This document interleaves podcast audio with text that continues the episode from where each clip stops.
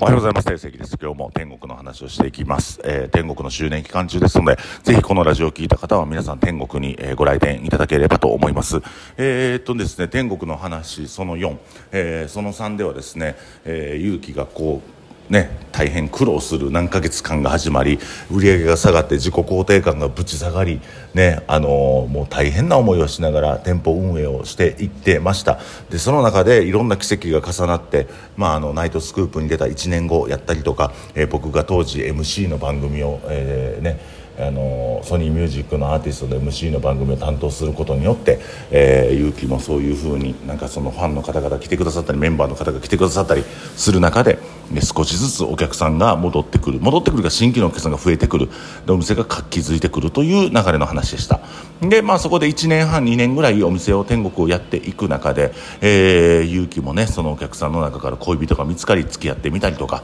えー、いろんなねあの模様がございましたよ、うん。で天国していく中で勇気が普段会われへんようなあのアパレルの綺麗な子とかと会うようになったりその子らに、まあ、結城君結城君で慕われたりする中であのそのもともとは布施の田舎で焼肉屋で働いた勇気がちょっとずつ覚醒し始める、えー、という流れになります。はい、で僕はまあやっぱりこう、うん、心配ではあるあめちゃくちゃ心配してたな当時でもな。思い返してみたら。うん。で、まあ、でも、僕自身も実力がなかったのでどうしようもできないっていうところもあったりとか、うん。でも頭ね、むちゃくちゃ使いましたよね。だから今回、あの隕石のスタッフが、えー、突如ねお正月に去年飛んだ時もそうやし、えー、天国ゼータをやってた子の,、まああのまあ、感情やお金や金銭やいろんな横領があったりとかした中でそういう問題が起きれば起きるほど、うん、やっぱり人っていうのは頭を使って成長していく生き物だなっていうふうに思いました。で僕自身も本当にそういう部分で、えー、あの苦難が乗り越えるたびに自分自身がもうなんていうかスーパー成長する機会を与えていただいて、うん、そこで、まあ、いろんなこうね勇気もそうやと思うんですよ。その天国のそのしんどかった何ヶ月のおかげで今の勇気があるようにその時にしっかりとこう苦労を受け止めないと人間って成長できないんだなっていうふうに思います。で、えー、そこから僕らにとって、えー、今今のね「いの天図」って作られる一つの、えー、ターニングポイントそして大変なこれから、うん、今考えたら当時まあ乗り越えれたからよかったけども、えー、すごく大変なことが起きます。それは家族以外にお店を任して天国ゼータというお店を作るというところです。当時あのまあ、芸人を目指しててえー、飲食のアルバイトをしてた男の子がおったんですけどその子がそのバーで本当に殴られたりとか青あざ作ったりとか鼻血出たりとかして、えー、働いてたんですよ。ほんでそれ見た時になんか胸が苦しくなってその勇当時のね勇気と勇気があのねダメージ精神的ダメージを、えー、食らって働けなくなった状態とかぶったんですよ。でこいつを助けてあげたいなと思って。もともと僕の、えーまあ、友達やった子が割とまあ DJ してる時の右腕みたいな子がいたんですけども、まあ、その子もまあお客さん集客もできるやろうしある程度店舗運営していく中でこの2人を組ましたらなんとなくうまいこといくんじゃないかなというふうな感じでその2人で男の子2人で天国ゼータをしてもらいました。でやっぱり初期からいろんな問題が起きて例えば天国で教えた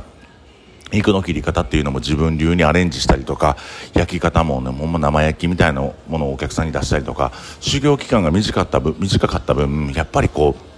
お店ねもう店舗見つけてトントン拍子でお店オープンしたんですけどこの修行期間が短かった分やっぱり、えー、その子らもなんかこうお客さん盛り上げたりワイワイ騒ぐのはできるんやけど地道に仕込みやったりとか地道にこうやることが苦手やったんですよね。でそういうことってしんどいやんか。でも職人の人だって当たり前にやってることやから料理人はやっぱ料理出さなあかん。今の俺もねあのちょっとそこも頼んない部分はあってやっぱそこはあのエヴァ系に任して、えー、の肉切る仕込みとかやってもらってるんですけどまあ、それも頼ってたらあかん。ね。自分自身がこうやって前のめりになってそういうこともしていかなあかんで分かってるんですけど向き不向きって多分あると思ってて僕の言い訳じゃないですよ。でその子らがやっぱできなかったしどっちかというとお客さんとわーってバカみたいに騒いでる方が楽しかったやろうし。でまああのー、その芸人の子は1年もせずに辞めちゃってまあこれねよくあるんですけど隕石の時もそうやったけど片方がやっぱ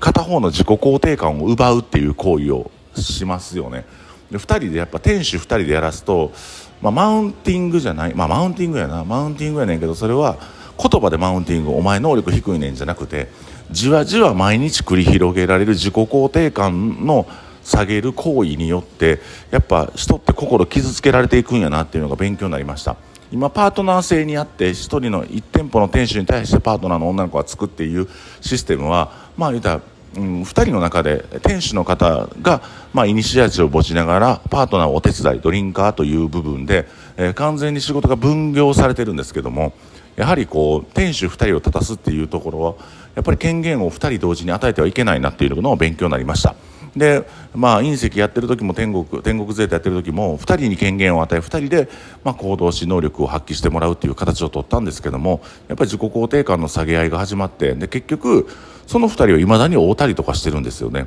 でも原因っておそらくね片一方の方に自己肯定感下げられてもうその自分自身が人間として能力低い人間なんで散々と思わされたはずなんですけど共通の敵を僕にすることでそれを回避してるんですよね。不思議な関係性やなと思います。で僕はまあその2人とはもう連絡も取ってないですけどもうんまあなんか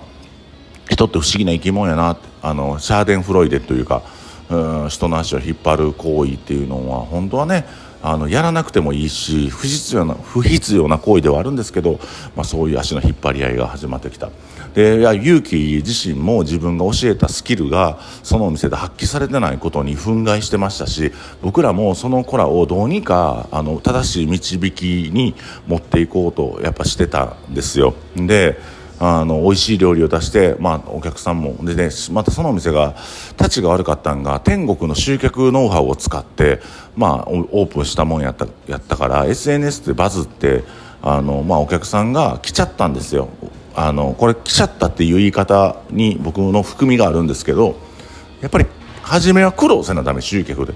であのまあその来ちゃったせいでどうなったかって言ったら食べる食べ物を食べる人が少ない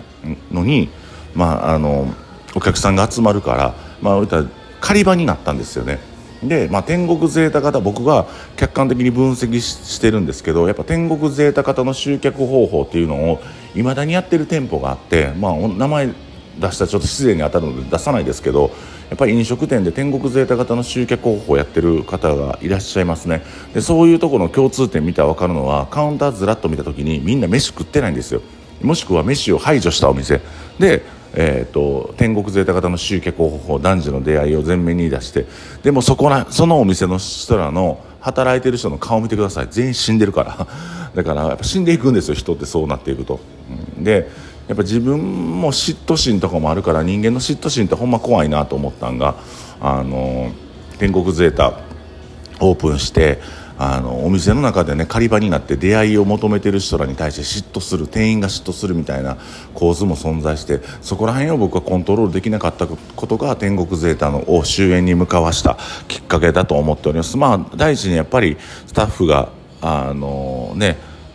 結構嘘つく子やったりとかもうねでも人材教育って限界あるなと思ったからクソ真面目に仕事できるやつを能力を高めることはできても嘘つきをクソ真面目にすることはもう無理やなっていうふうに僕はその時に気づきました。はいえー、このその4というのは天国から天国ゼータをオープンするときに、えー、本当に苦渋を味わうというかえー、他人さんと商売することがこんなに大変やね人材教育っていうのはやっぱりこうできる人を教育することはできても嘘つきを教育することはできないということを学びを得たというちょっとあの苦い話になったんで、えー、天国の話その後に続いていきたいと思います、えー、その後はちょっと爽やかなお話できればなと思うので、え天国をがオープンして、えー、その1その2その3その4とお話をしていきましたがその後にも続けていきたいと思います。その4は天国ゼータっていうお店をオープンした時の、えー、我々兄弟の苦悩についてお話しさせてもらいました、えー、以上定石がお送りしました、えー、天国周年期間中なんでぜひ皆さんお越しください。応援よろしくお願いします。